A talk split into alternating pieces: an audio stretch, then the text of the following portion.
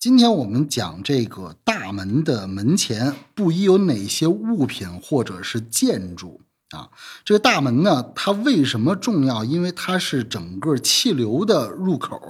啊。如果一些阻挡气流通向的这个物体摆在大门的门前的话啊，那这个其实对于大门的风水就不太好。啊，比如说这个大门的门前，如果要是有石头或者假山的话，或者是石碑、土堆的话，啊，这些都是不太好的啊。其实我们在看风水的时候，经常会看到这个有的人喜欢往这个大门的门前放一个假山，或者是放一个泰山石敢当啊。其实这种就是说从风水上来讲的话是不好的啊。当然，除非有一种情况，就是说你这个房子或者是这个宅子，比如说独栋别墅，或者是以前古代这种四合院啊，这种宅子经常，比如说闹阿飘，啊，那这种房子的话，那他如果要是想有一个镇物的话，他有可能是在这个房子前面摆一个泰山石敢当的。而且这个泰山石敢当，它其实也有讲究，就是它必须要是从泰山上这个拉下来的这个石头啊，必须得是泰山上面的石头，这个才是泰山石敢当啊。但是现在市面上的这个泰山石敢当的话，都是别的地方的石头，然后上面给你刻几个字儿啊，什么泰山石啊这种，然后就放到那儿啊，它就其实就不具备这种呃驱邪呀、避凶的这种功效。只有泰山的石头具备这个功效，因为泰山上边供奉了这个世界上所有的神，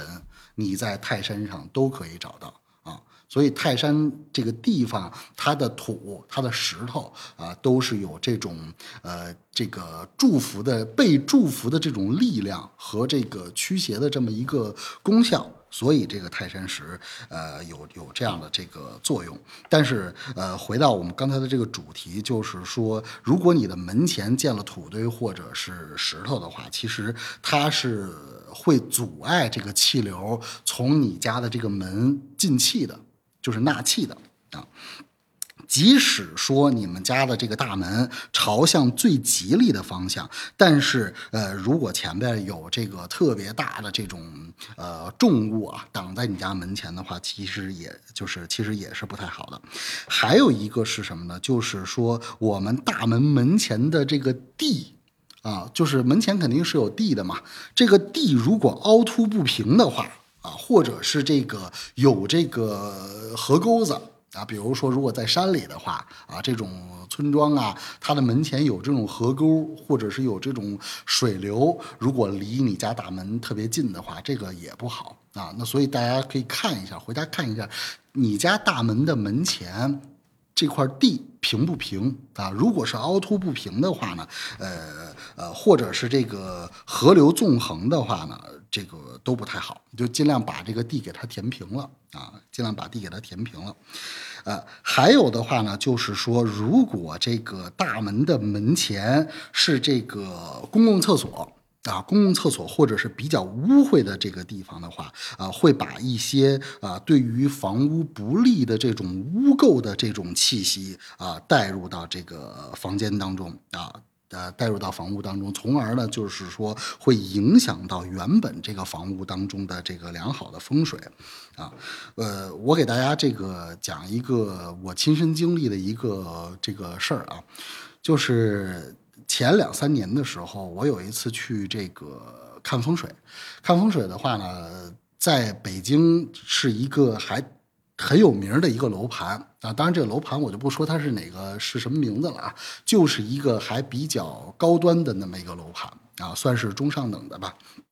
有一个女孩请我去给她看风水，当时呢，我进他家以后呢，呃，这女孩就跟我说说这个小叶老师，我请你来就给我看看这个房子的风水。我跟我爱人住到这个房子里边，住这房子里边以后呢，就是觉得。每天晚上的这个睡眠呀，都特别的不好啊，就怎么着都睡不着。然后说你给我看看我这房子是不是有什么脏东西，或者是说这个有阴气啊？当时我去的时候，这女孩给我开的门然后呢，我进去以后，我就看到她的这个这个这个男朋友啊，当时还不是这个老公，她男朋友，然后就躺在沙发上，光着膀子。你想是夏天啊，夏天开着空调，光着膀子，然后呢，穿着一个这个很大的一个宽松的一个短裤躺在那儿，他躺着跟我打招呼啊！我当时心里还想，我说这这先生怎么不站起来啊？就是你想打招呼，你跟谁打招呼？躺着光着膀子跟人打招呼。后来女孩就跟我解释说，她今天实在是不舒服，她躺了一上午了，说说去医院查也查不出什么毛病来啊，就反正住住到这个房子里边吧，就开始难受。然后我就开始问嘛，我说：“你这房子住了多长时间？”啊，他说住了五个月。啊，这个五个月，我为什么要问他这个房子住了多长时间呢？因为在看风水当中的话，它是这个风水对人的影响是要有一个应期的啊。比如说，如果这个房子特别不好，你刚住进来一两天啊，一般它不会对你产生什么影响。啊，风水上一般不会产生什么影响，因为风水对人产生的影响是要逐步显现的啊，除非说你这个房子里就真真的说有什么特别凶的这种所谓的凶宅或者是邪祟啊，它有可能是呃一两天或者你刚住进来你就觉得不对劲了啊，所以它的显现是从大概住到两个月以后的时候，就是睡眠就是越来越不好，一天不如一天。然后我就问完他以后，他说这个房子住了五个月。然后我就说，我说那行，我说那我都能看吗？他说都能看。然后那个你就随便转吧。我就拿着罗盘先这个定位嘛。定位完了以后，看一下这个呃房间的这个各个方位啊都在哪儿啊？哪个户户型大概也了解一下，然后去他的卧室、书房还是挺大的。你想这个小区本身就不错啊，基本上没有一居室和两居室啊，基本上都是三居四居的这种啊这种住宅。看完一圈完了以后，这个女孩就问我说：“您看我这房子是不是？”阴气重，所以才我们才睡眠不好呀。后来我说你等会儿我再看看，我就走到他们家这个窗户边上啊，它是一个南北通透的房子啊，大嘛，呃，一般这种房子都是南北通透。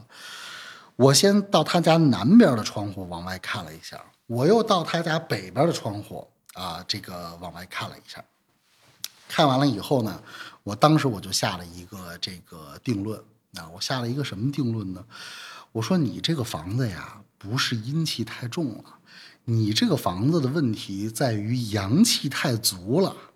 它不是阴气的问题，是这房子根本就没有阴气，就是阳气已经足到让你睡不着觉了，因为我们的睡眠是主阴的。啊，所以就说睡觉的话，一般卧室如果在这个正北啊，都都是可以的，因为正北不不见阳光嘛，它是属阴的啊。人呢，就是晚上睡觉的时候也是要关灯的嘛，所以睡眠是要有有有阴性能量才能这个睡着的嘛。他这个房子已经完全没有阴性能量，全是阳的了，它就是阴阳也是不平衡的嘛。所以我们在这个讲风水的时候，不要认为说这房子里有阴气就不好，而在于阴阳平不平衡。所以风水之道。最重要的就是说，这个房子的阴阳和五行属性平不平衡啊？这个其实才是呃调风水的一个这个它的理念就在于这儿。那么它这个房子为什么阳气太足了呢？因为他们家这个房子，第一，我先告诉你楼层，这个楼层在三层，这房子。然后呢，我到他家南边的窗户往外看的时候，他家南边外边是一个加油站，是一个加油站。这个加油站呢，正好他这个房子就在他加油站比加油站高一点的位置啊。也就是说，这个加油站啊，它它是这个问题的这个关键所在。也就是说，加油站它本身就是一个很阳阳性的这么一个一个一个建筑物。啊，他在又出现在他家的南边，南边本身就是属阳的嘛，离火位嘛，啊，南南边是离火嘛，所以就在这么一个位置啊，而且对他家的这个影响比一层和二层的影响还要大。为什么？因为一层和二层被这个小区的墙挡着，而就是三层离这个能直接吃这个加油站的这个气啊，这是南边。然后呢，我再到他家北边的窗户去看，他家东北方位外边还有一个加油站，等于说他家这个房子两边南北都有加油站，而且还离这个加油站很近，所以就导致这个男的睡不着觉，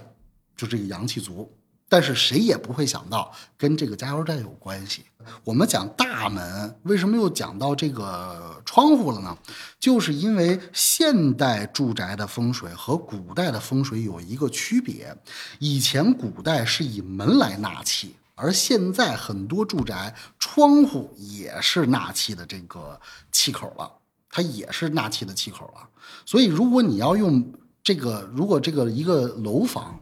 你要是讲楼房的纳气来讲的话，它的大门应该是你这个单元的门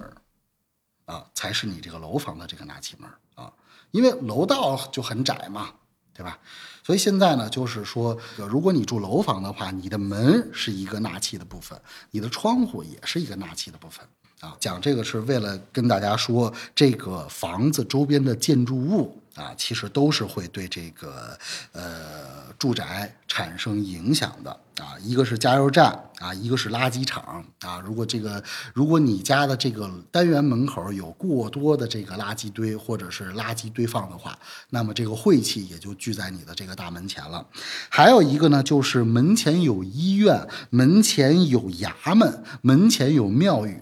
啊，这些全部都是讲究啊，因为门前如果有庙宇和医院的话，就有阴气和病气。因为庙宇